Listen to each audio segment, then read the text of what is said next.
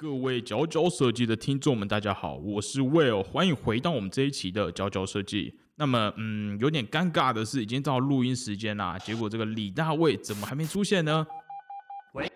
喂喂喂，现在是谁接到电话？是 Will，这里是那个佼佼设计录音间，呃，请问你是？我我我是李大卫，大卫，李大卫，你怎么还没出现？现在佼佼设计吗？我我听说很多人设计人在收听，对，没错，我现在是在二零二五年了，可是我这里现在环境真的是非常的难以生存，希望可以你们找一些伙伴或者是观听众们来来这个提出一些创新的设计的想法，来改变这个未来的那个这个窘境啊！哦哦。有有有有飞碟？什么什么？你等一下，你那边听起来好科幻感，可是你可以具体告诉我们要怎么样去改变未来，来创造一个不同的明天呢？我我只能给你一串关关键字。什么什么什么关键字？那串字就是……快说，快要断讯了。就是 Lexus。哎哦，Will，Sorry，呃，哎，李大卫，我刚睡过头。哇，你知道吗？我刚刚接到了一个。来自于未来的你打来的电话，未来对啊，但是不过这个讯号有点不太好，我也没有记得很清楚，我只依稀记得了几个关键字，好像是嗯创新设计以及 Lexus。Design 啾啾，嘿，大家好，欢迎回到我们这个礼拜的佼佼设计。那不知道大家听的我们刚刚开头这个广播有没有觉得很有趣，还是有点尴尬？Anyway，这是我们第一次新的突破。好，那我们再度欢迎这个从未来回到现场的李大卫跟我们大家。Hello，Hello，没错，好，我是李大卫。好的，所以我们这一集刚刚我们这个呢开头这个有趣的广播剧，就是我们这一集要来介绍一个设计界的重磅讯息，那就是 Lexus 全球设计大赏。没错，我们这一集真的很开心，我们这期就是跟 Lexus 合作，向大家来介绍今天的这个。这个设计比赛，那对，那我们会在今天的这个主题呢提到说这个比赛的介绍啊，包括它今年的主题，那评审希望看到的一些设计的观点，以及呢我们会提供一些我们过往参加一些设计比赛的一些嗯 tips 的一些方式来帮助大家。那同时呢，因为我们这个比赛真的是非常的怎么讲，福利很好，然后他请的评审团也非常的惊人，所以我们。佼佼设计本身也蠢蠢欲动，蠢蠢欲动。我们也想了几个主题来分享给大家。我们对于现在可能我们生活中的一些观点。我有看到是 Lexus，你第一个想到的，我们应该来谈谈一下它的车子吧。对，我知道 Lexus，因为我公司附近其实有一个车厂。那我其实对于它比较印象就是它的这个水箱造型，是它的很经典的一个识别。这个其实真的是一个很大的特色。那讲到这个水箱罩，真的是有一些故事可以来讲。这个呢，应该从二零零五年说起。其实以往 Lexus 的车的车头都是呃比较普通的倒梯形。那在那一年之后呢，呃，汽车的车厂的设计师提出了一个把水箱罩往下延伸，变成一个就是有点像是双双梯形的这个 X 型的一个大大的气坝的进气口这样子。那这个设计呢，就是逐渐的变成就是 Lexus 的一个识别代表就对了。那他们也衍生出了一个叫做 Alphinus 的设计哲学，那这个 Alphinus 的理念呢，有三大的要素。第一个是呃无缝隙完美的衔接。那除了在视觉上之外，他们也强也希望可以做到在体验，在用用户使用者的体验上，对于一些呃操作什么的，可以非常的流畅。那第二个是迷人优雅的线条。那这边有个很很特别的地方是，他们强调的是引人入胜的优雅，就是说。希望可以具有运动感，同时又又静止感，就是在静止的状态也是好看的。然后他们也很强调一个叫做视觉旅程，就是 visual journey，就是它不是只有要吸睛，更重要的是抓到你的眼球之后，下一下一步你会怎么去继续去欣赏这辆车。没错，所以我们知道 Lexus 是定位在一个比较高级的这个 level，所以他们对于很多的设计的细节，不仅只是外观，还有很多它功能面上都考量到了非常多。没错，没错。其实我觉得汽车设计在工业设计中算是一个，应该算是最高干的一个领域。然后如果去找到一个具有识别性的家族造型，其实很不容易。那我觉得 Lexus 的车就是给人一种锐利、尖锐、锐利的一个一个感感受。那有很多的箭头的语汇。然后我觉得有点更厉害的是。这个箭头其实正是衍生自 Lexus 的 logo 那个 L，所以它等于是从 logo 呢，到整个车的各种的造型细节，全部都有维持一个统一的视觉主题性。对，这就是我觉得 Lexus 车很不简单的地方。所以 Lexus 本身这间公司真的是一个对于设计掌握的很嗯很完美，也很完整，有自己的一套理念。所以我们接下来就来介绍这样的一间对于设计很重视的一个车厂，对他们会提出怎样的一个比赛呢？好。那我来介绍一下，这个 Lexus 全球设计大赏是一个跨国的这个设计赛事，它每年呢向这个全球的很多专业人士、学生以及设计爱好者来开放。那么这个每年呢这个大会啊，都会收到很多来自全世界不同各地的这种创作者所提的设计方案。那其中它就包含了很多各种不同样的层面的设计，那包括就是工业设计、产品嘛，工业产品设计，那以及建筑。技术工程，那室内设计，然后以及我们这个这个服装的这个设计，那很多的这个设计都会强调说，利用这个科技的力量来这个推进社会。所以它这个 X 设计比赛，它本身就是你会看到很多很未来的东西，然后很多想要去解决这个我们世界上会遇到的一些问题，然后也很重要的就是可以帮助人类在未来在明天可以过得更好。是的，没错。那我们这边想跟大家讲一个，就是这个。我觉得蛮有趣的一句话啦，因为你知道我们今年就二零二零年也是过得很非常辛苦，整个世界局势都很动荡。那我在我们在看他们这个 Lexus 的资料的时候，我就看到了去年的一个 Paul Anthony，他是去年的一个评审。那他就讲了一句话，我觉得还蛮不错的。他就说，一个伟大的设计师会在一个艰难中壮大成长，并且去帮助个人和社会应对意想不到的变化。没错，所以就是只是我看到蛮感人的，对，蛮感人。然后刚好可以，呃，送给今年在座的各位这样子。对我觉得这句话讲的还蛮蛮不错的。这样，那接下来要讲到一个，我想是大家最在意比赛的一个重点了。没错，整个。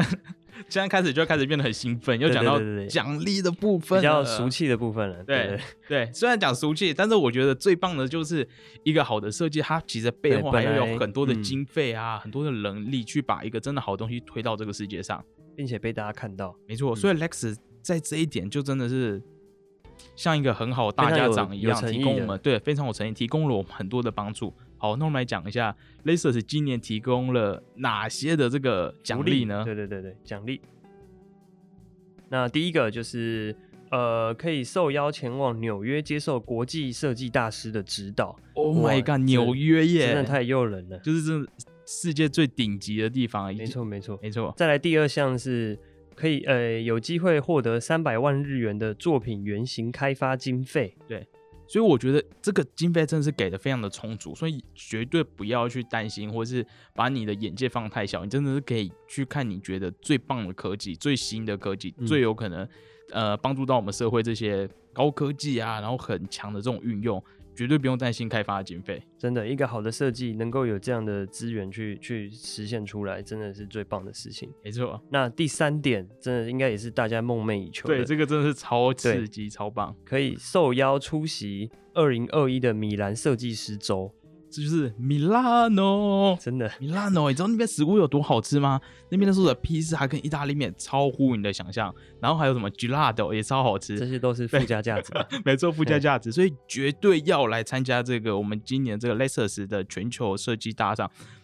我觉得米兰真的是一个呃设计人都很向往的地方，像是我之前有参加有去参加观过一次。然后它除了就是你可以去逛那个米兰的米兰家具的主展场之外，它附近有超多国际的大的设计师会租很多那种呃废弃的房屋啊，或是一些古迹，然后去办他的个展。所以你在那边真的是现场可以看到很多大设计师，一个就是充满设计 power 的的一个城市。这样，那接下来这一次要带到这个大赛的这个主题，今天大赛主题呼应刚才前面的这个神奇的广播剧。对，大家能够想象这个主题是什么吗？我想应该是跟这种未来有关吧。对，更好的未来。没错，今年的主题就是 Design for a Better Tomorrow。那其实，在这个主题之下呢，Lexus 还有提出了三个比较具体一点、稍微具体一点的关键词。第一个就是 Anticipate，满足人类未来需求，呃，去满足人们的期待跟需求这样子。那第二个就是 Innovate。耳目一新的设计，要是创新的，然后最后一个我觉得也很重要的一点就是 captivate，令人着迷的设计。其实好的设计不只要好用，还要让人让使用者可以沉浸在其中，然后可以印象深刻。所以评审们希望我们所有的设计可以融合这三个指导原则，他们想要寻找一个能够超越形状、形态以及超越功能的设计。它不仅只在强调功能，或不仅只在表现一个很飞旋的造型，而是要把这三者融合在一起，然后要非常的能够引人，非常的呃让人感到着迷这样子。那我们就可以讲一下去年入围、去年的这个在 Final List 得到最大奖的一个作品，呃，它应该是可以念作 Sogami。我知道它好像是一个那个，它是指那参数式设计。对，OK，它是一个说它这个科学用字。好，那。讲一下这个去年的这个作品，我现在形容一下它是什么好了。它其实是一个女性的穿戴胸罩。那它的，嗯，它的设计师本人他是研究这个参数型设计的的设计师。那我们先跟其他，呃，如果你是非产品设计领域的，我们来提一下什么是参数式设计呢？它就是透过一些呃指令嘛，数字数值下指令给电脑，然后去计算出一个图形。那这个通常会被用在比较复杂、繁复的变化，就是你人人不太可能去一个一个建出那样的模型，所以你就必须交由数学。其实数学是很有趣，它可以去产生很多的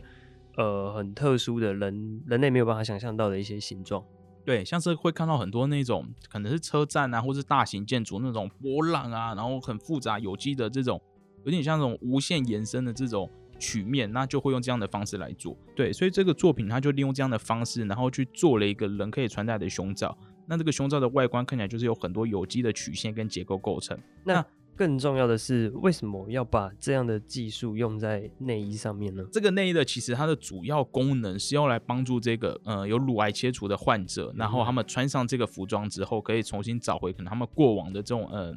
体态吧，或是他们过往的一些一些自信。所以他前面先利用这个这个设计师先利用科科技层面的这种 Grace Hopper 这种呃参数式的运算方式去打造一种未来的服饰，可是它同时它最终的核心是去满足于呃像我们这样的使用者的一个需求。你知道你看到它的外观的时候，你会觉得哇，这个真的超酷。然后当你又知道它背后故事之后，你就可以知道为什么这个作品它第一眼可以抓住你的目光。然后它同时你深入了解它的故事之后，就知道这个设计师是呃多么。多么期许这个设计可以去改变这个社会，去创造更更多的这个艺术给这个社会，没错。所以它真的是一个充满想象力的解决方案，看起来真的很未来、很科幻感，像电视里会看到的东西。对，嗯。那讲到这个，呃，我们会注意到 Lexus 它其实每个每年的这个作品都充满美感。它虽然是很去讲讲求这个科技的利用，对，可是都就像它的车子一样，就是。你会先被他的很棒的一个外表，或者很棒的一个语言，或者精神吸引，然后再去了解他背后的一个引人入胜。引人入胜，对。然后我就想到，因为我们节目其实前几集才刚介绍这个意大利的这个艺现代艺术大师这个 Munari。那其实 Munari 在他的书里面也讲了一个很重要的一段话，说，嗯，当我们生活周遭的这些物件呢，有一天变得像是一件艺术品一样，那我们就是可以说。我们已经达到了一个平衡的生活，对，所以你知道，就是像呃很多设计大师都会认为说，一个着迷的设计，一个好的设计，它是要在美学，然后以及在功能，那以很多层面都是必须要融合在一起，去达到一种很精神啊，对心理上面的平衡。那介绍完去年的这个入围作品，接下来来讲今年的 Lexus 全球设计大赏，其实已经进行到了 Final List。没错，他们现在我们录音时候是八月底，他们已经在 Final List。那我们就可以来看看今年正在如火如荼举行的作品有哪些。OK，首先是这个叫做 BioCraft，由来自美国的设计师 Santo 团队所设计的。那这东西其实真的很神奇，很科幻。它就像是它它用的是借由生物聚合物融融入到材料当中，然后去做成我们生活中的一个物体。目前看到的资料可以是知道，它是用一些惰惰性的材质塑胶外壳，然后变成类生物的一个组织。其实它的目的就是在去去除生活中的 CO2 二氧化碳。这个东西是很难形容。其实看起来我我看到它第一个想到的是猛毒，哎，猛哦，对，就很像长得很像猛毒，对，它就是像一个猛毒，然后吸附在东西上面，然后可以去 吸收二氧化碳。对，你说的完全没错。它外表看就是一个黑色，然后好像会动的组织，对它就是猛毒诶。老实来说，其实电影很容易，很快就马上用到现实，就就就实现了。哦，没错诶，对啊对，所以他这个设计师他所幻想的未来，我们说我生活中到的一切物质都不是这种冷冰冰、硬邦邦的，而是说的表面，甚至说它整个的构成就是像是一种生命体一样。嗯，那这样的好处就是说，这些物品除了我们在使用之外，它会不会有点像是跟我们共生，然后提供我们氧气，或者它去除二氧化碳？哇这是一个超酷的变成万物皆皆有灵了。对，真的很像是那种科幻电影里面，就是所有的什么墙壁啊、构造都是那种活体的感觉。对，那接下来再来再来介绍另外一个就是比较诗意的入围作品。好的，那我们现在讲一个看起来超美的。我们那时候去这个 Lexus 今日的网站要来选作品的时候，然后我就也看过去，就先被它吸引了，因为它看起来真的是太特别了，也是像一件生生物体一样。它就是这个两位的法国设计师，这个呃 Sabato，OK，、他这是法文有点难念，所以我就先念了他其中的一个名字，就是 Sabato，OK，、这两位双人组合提出的设计作品叫做 Field Scape。然后他们把这件作品称作为一个呼吸的云。那我现在形容一下这个作品看起来的样子好了。它的外观呢，看起来就像是一个被纤维包覆的有机体，有点像一个纺锤的造型，有点流体的造型。它最重要的是说，它不仅只是外观看起来像一个生命体，它里面有很运用了很多新的科技，然后去达到像是一个生命一样的一个呃活动。对，它里面有很多的感测器与动力装置。那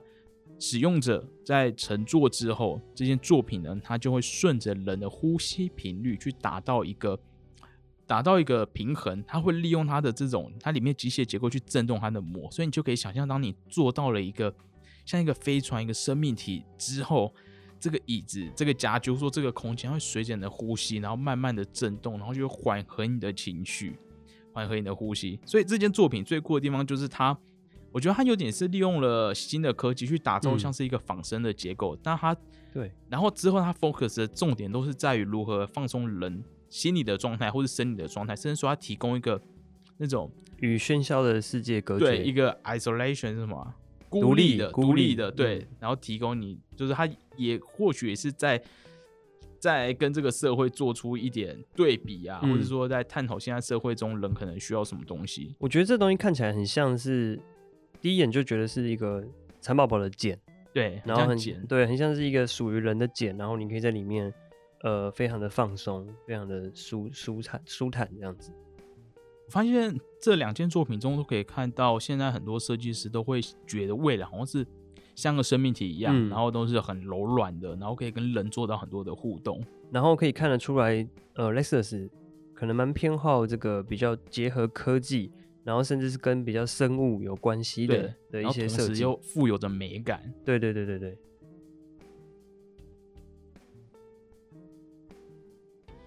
好的，那我们已经讲了好多这次 Lexus 的设计，他们今年的这个主题，那以及现在已经正在 Final List 上正在等待着评审选出今年最大奖的作品以外呢，然后我们想要来分享一些我们个人的这个呃参加比赛的一些 tips。对，因为像我跟李大卫，就是我们在过往的这个经验经验中也参加了一些台湾或者国外一些大大小小的比赛。对，呃，那我想问李大卫，你知道一个一个设计的这个守则叫做 Rapid Prototype 吗？直接翻译是快速成型，对，快速原型。没错。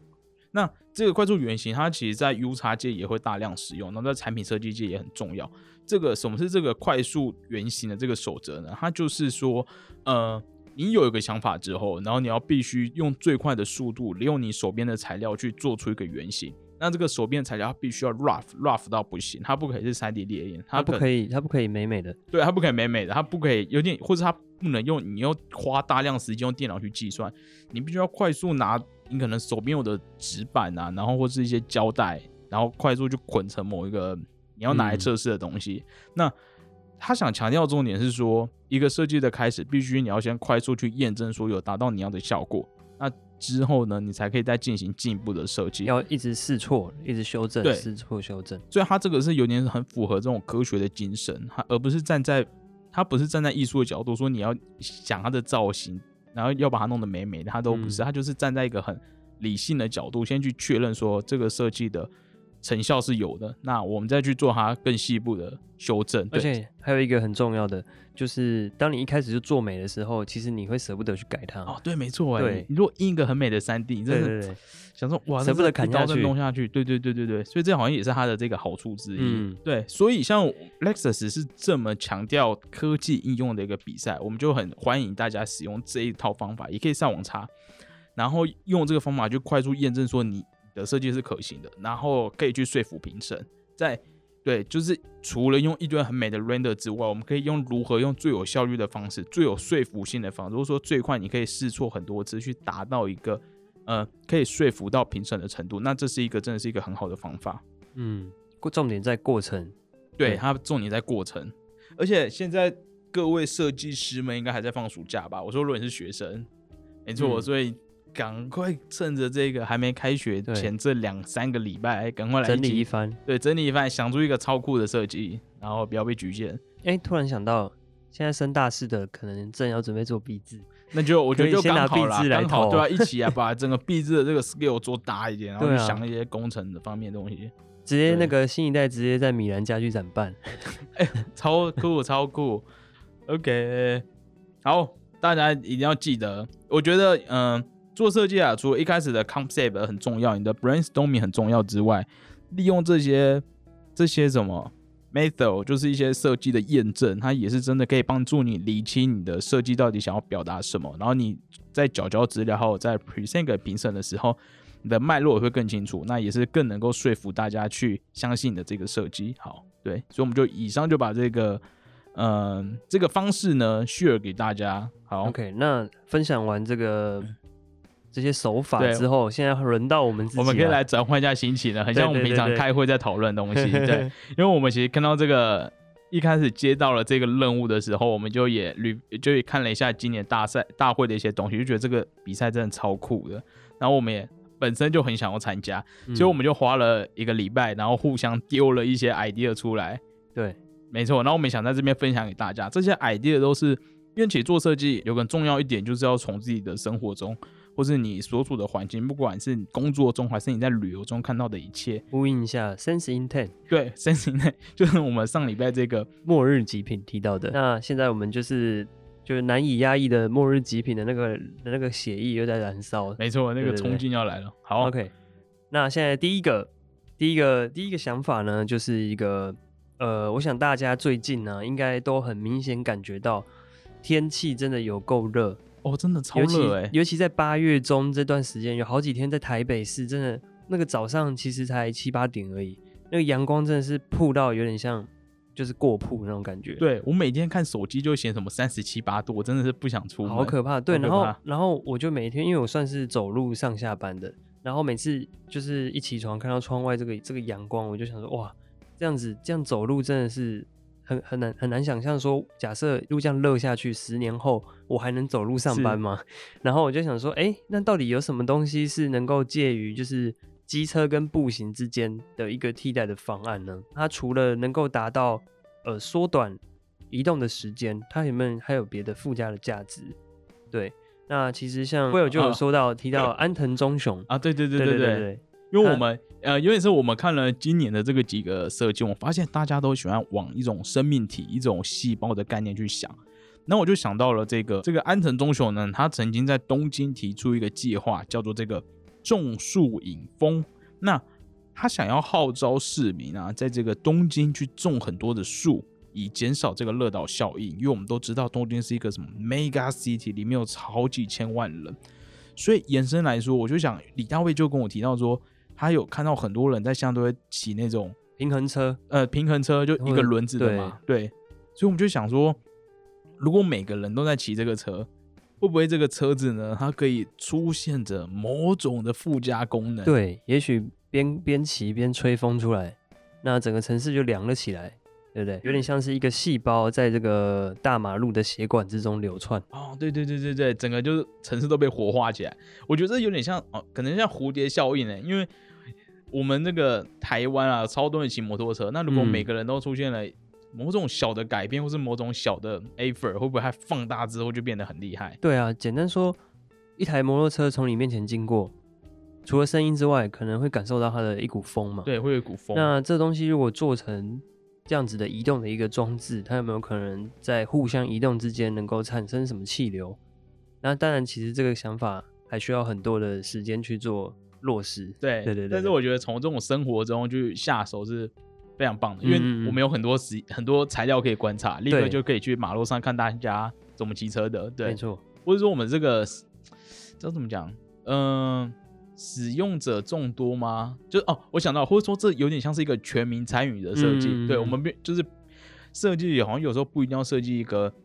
嗯、怎么讲，很贵吗？专属某专属于人某个人？对对对对，它可以像 T A 很广啊，哦，对，这个 T A 很广整个全台北市民都可能是我们的这个 T 哎、A。不止的、啊，还有其他县市的、啊，台湾不是只有台北、啊。因为我真的觉得，听说台北超热、欸，哦，你说特别是盆地的关系，好像哎、我看好多人明明就是从高雄回来，然后就说台北超热，都没有哇风。哦，这很可怕、对对对，所以这或许是一个，对啊，就像在碗里，对不对？哦，我第一个想到的是西巴拉，哎我 你刚才说碗里，我也想到 C 八，对啊，就在碗里弄出旋风，有没有？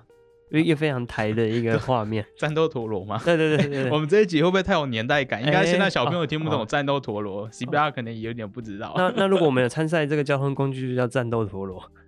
我觉得不会上。真的吗？好 好好，好，哎，好哦。但你对你你说的也没错，就很像战斗陀螺。对啊战斗陀螺还有什么？还有旋还有还有乌龟对，哎还有玄武啦，对对对，玄玄玄武，我记然后有些得有乌龟哦我知，道有个会有龙卷风，对不对？对，啊，哎，完全就是那个意象，就是这个。好，转一转，嗯，没错。好，那除了我们刚才讲这个有点有点 fancy 的交通工具之外，然后我们来想讲一个，呃，今年啊，今年出现了一个新的东西，就叫做这个 New Normal 新日常。没错。那这个新日常是什么呢？就是说，大家其实在今年应该有特别感觉到，我们的生活多了一个东西，它变成就是从以前可能没那么常出现，但现在变成每天几乎必须，那就是口罩。现在在呃每天的生活，基本上就是口罩就要不离身。那尤其在其他的国家，更是就是要几乎是一直戴着口罩这样子。那嗯，其实就我觉得这这个这件事情，就让我想到说，会不会未来的日子，我们真的必须要一直这样戴口罩戴下去？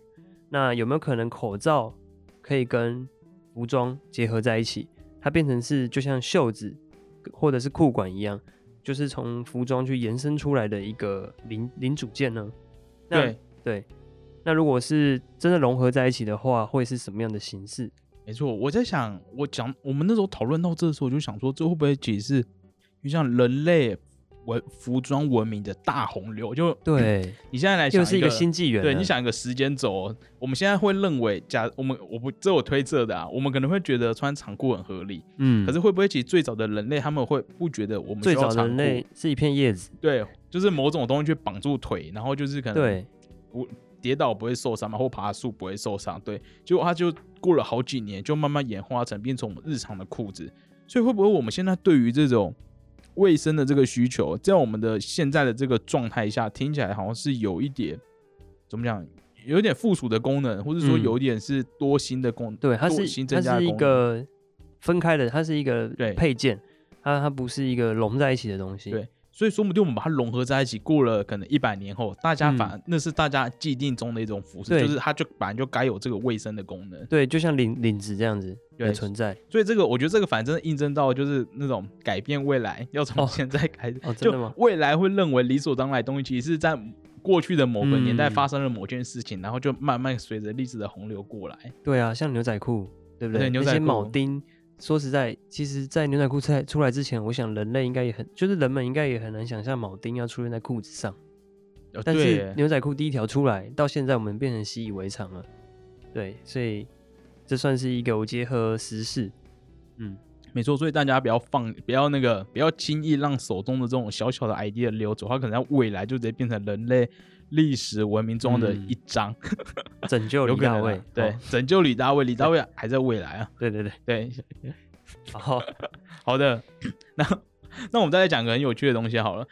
我呃，各位听众现在应该就是正在收听我们的 podcast，那我想嗯大部分人都不会放出来。放出来也太尴尬吧？哎、但是我们其实之前有广有号召说，欢迎大家可以在你们的这个工作室，然后播放给哦整全年级的听。然后如果你有这样做的话，算了，我觉得也没有人会这样做了。然后我们就会颁发一个那个匾，不是哦匾额，一个招牌，就写说。嗯呃，本场所的本场所的这个声音，应该也没有到噪音吧？对，本场所的声音由佼佼设计提供。哇，然后还没有来跟我们申请呢，我们有有有有提供这个服务哦，欢迎大家来申请。对，好，OK。所以 anyway，我们讲这一段其实就是要讲说，我们前面两个讲到了一个有点像这篇交通工具跟环境之间的一个现象。那嗯第二个我们讲到可能是医疗卫生方面的东西。那第三个我们想要回归到，或者说我们直接看产业到底发生什么事情，我们就注意到了这个二零一九年到这个二零二零年这个产品设计界中，其实最热门的东西就是各大牌子都出了这个抗噪耳机，嗯像是 Sony 啊、BOSS 啊 Apple 也出了很有名的 AirPod、AirPod Pro 嘛，对。嗯那因为我们两呃两位就是在做 Podcast 也做了一阵子，所以我们特别关注于这种声音声音声音的体验上，对就是其实声音这个东西在未来好像会变成一个叫做所谓的蓝海吗？就是它它好像会有很多的应用。那其实随着科技这样子越来越越越进步，有没有可能我们在听觉上会有更全新的体验？比如说之前我听呃之前佼佼设计的节目中有提过，威尔有用过一个 App，它算是有点像密室逃脱吗？等于是听觉版的。哦，没错，它有点像密室逃脱，它叫做这个 Zombie Run 僵尸奔跑。然后、哦，我再跟大家复习一下，它是一个超酷的 app。然后我自己之前用了一阵子，它就是说它是给慢跑者使用的 app，然后它会在你跑步的时候，它会去追踪你的呃跑步的速度、跑步的轨迹。但最最终的是说，它背景会播放一个你被僵尸追的故事。然后它非常非常的身临其境，嗯包括里面有各种警报声，然后会有个无线电的跟你说，现在有僵尸在追你，所以你真的在你听到僵尸在追你的那一瞬间，你就真的会奋不顾身的往前跑，一点都不会觉得累，然后真的会觉得很刺激。而且它更厉害的是，因为僵尸，你说僵尸本来就是在人后面嘛，，对，所以你你也不会觉得不真实。没错，我觉得它有点善用到了声音的这一块。嗯假设我现在在一个 VR 的公司，那你知道 VR 如果你说什么视觉画面的解析度不够高啊，视野太小，你就觉得不够真实。对对对可，是你知道被僵尸追本身，你照理来说你就不会看到僵尸，因为如果你看到，你可能就被他抓到了。所以我觉得他营造出来的紧紧张感真的是纯粹用声音去呈现，所以声音真的是有点像在不止于我们可能听音乐或娱乐方面，它真的是有好像有很多的可能性会而且发生。对声音就是想象力其实是更厉害，是是声音的想象甚至可以超越视觉的。哦，对对对对对对对，没错，所以就是我们觉得讲到产品设计面啊，这个现在很当红的这个声音的这种抗噪、降噪或者这种真无线的耳机，像我知道这个 AirPod Pro，它其实是有这个助听的功能，就是如果你的哦听力有受损，它其实可以当做一个放大器来使用。对，嗯所以其实蛮多科技大厂也有去，就是看怎么样可以把这些科技应用的更多嘛。对，好，那接下来再提再来回到这个一个比较也是跟我们生活比较贴近的一个时事，而且我每天都在想这件事，真的是太久不能出去玩了。现在因为都不能出去玩嘛，所以国内的旅游越来越兴盛，有有个兴起的国内的旅游热潮这样子。那其实呃，可能有大家也越来越去发现了一些以前不会去到的地方，一些一些秘境。那不管是山还是海，但是在这么多的人这样出去玩的情况下，其实对环境来说真的是一个负荷这样子。对，我知道最近最多就是这种伪出国，就大家去这种嗯我们的外岛，然后就当做像出国一样坐飞机过去。对，然后我们两个也就是在查一些新闻的时候，就注意到了，呃，最近其实有个很大的问题，就是说，呃，珊瑚礁嘛，因为太多人去浮潜、去游泳，然后可能会践踏到他们，然后他嗯们就可能受损或死亡这样子。对，所以其实我觉得国旅乐这件事情真的是出现了，怎么讲？它就出了面一体两面。对，对一方面是大家好像更认识我们台湾很多不很多很棒的环境啊，嗯然后很呃动植物很丰富。结果另外一方面也会因为太多人去了，所以就造成了一些反效果、一些负面的影响。嗯，对，那其实我本身我超爱浮潜的，然后我那时候看到这个讯息的时候，新闻的时候，我也觉得蛮有感觉，因为真的你去呃浮潜的时候，因为嗯，要么就穿那种溯溪鞋，然后要么、嗯其实我以前对蛙鞋，好，我其实但我以前最早就是自己去乱游的时候，我就穿凉鞋，对，但这是怎么讲？这有点是呃，你不能没有这些东西，因为你嗯就是很容易，因为不穿就脚会刮到。对你可能会刮到，那穿了好像又会把这些海洋生物就是嗯，影响到他们，对，对，所以有没有可能有一个物件，它能够去化解人，就是可以让可以不增加人跟大自然的距离，但同时又不会让人去伤害到这些自然的生物。嗯，我觉得这个很重要，尤其是我们这个台湾啊，它是一个这个海洋岛屿，我们四面环海。嗯，那如果我们可以真的以这种很在地性的想法去创造一个真的是有点像专属一个海对一个岛屿上面的人民去想出来的设计，非常台湾的设计，对，非常台湾的设计。以上都提的超、嗯好几个点，我觉得每个点都好有好有发展性，然后真的都可以做出什么东西。当然，我觉得他们好像需要再去看有没有什么更新的科技可以去利用，就是不要用太土炮的方式。我们真的要用，毕竟这是一个全球性的比赛，要跟全球的设计师们一起竞争，或者说全球这各种领域的专家来竞争。所以，我们真的是。呃，我觉得有观察到个现象，我们接下来就真的是要善用我们身边的资源，然后去发掘有哪些好的科技，或是它说不定不是最新的科技，但是没有人用这个科技去去做这件事情，对对对。对，转个弯去跳一个，有点像是跳到一个新世界一样，真的都很值得大家去发掘。好 OK，好酷，以上以谈完谈完了这些这些蠢蠢欲动的点子之后没，错，我们还是要回归一个比较实物面的，就是跟大家提醒一下这个比赛的交件日期跟一些缴交的规范。是。那么这个缴交的日期呢，是到二零二零年的十月十一日截止，现在还有一个多月，多月嘛，对大。家冲一波啊！此外，如果您需要台湾主办单位来协助进行这个作品的翻译者呢，提醒您需要于二零二零年九月二十七日前上传至台湾的官方网站，那就是这个，请大家就是上 Lexus 的网站，然后里面会有详细的这个步骤的说明。可以搜寻关键字 Lexus 全球设计大赏。那此外呢，日期知道了，我们还有几件这个矫矫健健的规规范没错，好，那这个比赛开放全球所有的国家的专业人士或者是学生、设计爱好者，任何人都可以参与。只要呢你年你的年龄达到了就是法定的成年人，在台湾需要二十岁。那如果没有上述的条件的话，就是没有办法参加这个比赛。那另外第二点是，呃，如果你是丰田汽车公司的员工，或者是 Lexus International 集团里面的员工、直系亲属或在同一个家庭中的人都没有办法参加这个比赛，或者是获奖。那第三点就是，如果缴交的作品先前有在其他的相关比赛获奖的话，也不符合参赛的资格。但是如果你在其他比赛没有得奖的话，就不受此限制。那最后一项也是很重要的，就是这个设计必须是一个原创性的作品。耶 OK，酷，结尾啊，好，结尾。好的，那么我们这一集佼佼设计就介绍到这边，我们已经准备好手刀冲去报名了，真的是超酷、超好玩。刺激刺激。对，那其实他们最近也在台北有举办这个呃 workshop，那报名已经截止了啦，然后已经全直接额满，但是他们我想他们应该会释出一些消息，可能在脸书在他们官网上，那大家也可以去期待，也可以先也也可以去关注一下他们在这场 workshop 里面产出了一些设计或是他们的一些想法。那此外，其实他们今年的很台湾区的评审请了蛮多，就是呃产品设计界有名的老师们，对，对，就觉得也可以，也可以多去认识这些老师，他们本身在他们自己开的公司啊，然后或是他们过往实际作品都非常的精彩。嗯，对，好的，那我们在节目的尾声，我们来跟大家复习一下，好，我们再多把这个关键字讲个几次，毕竟是一个合作的集数，所以今年呢，这个 Lexus 全球设计大赏，的关键主题呢是 Design for a Better Tomorrow。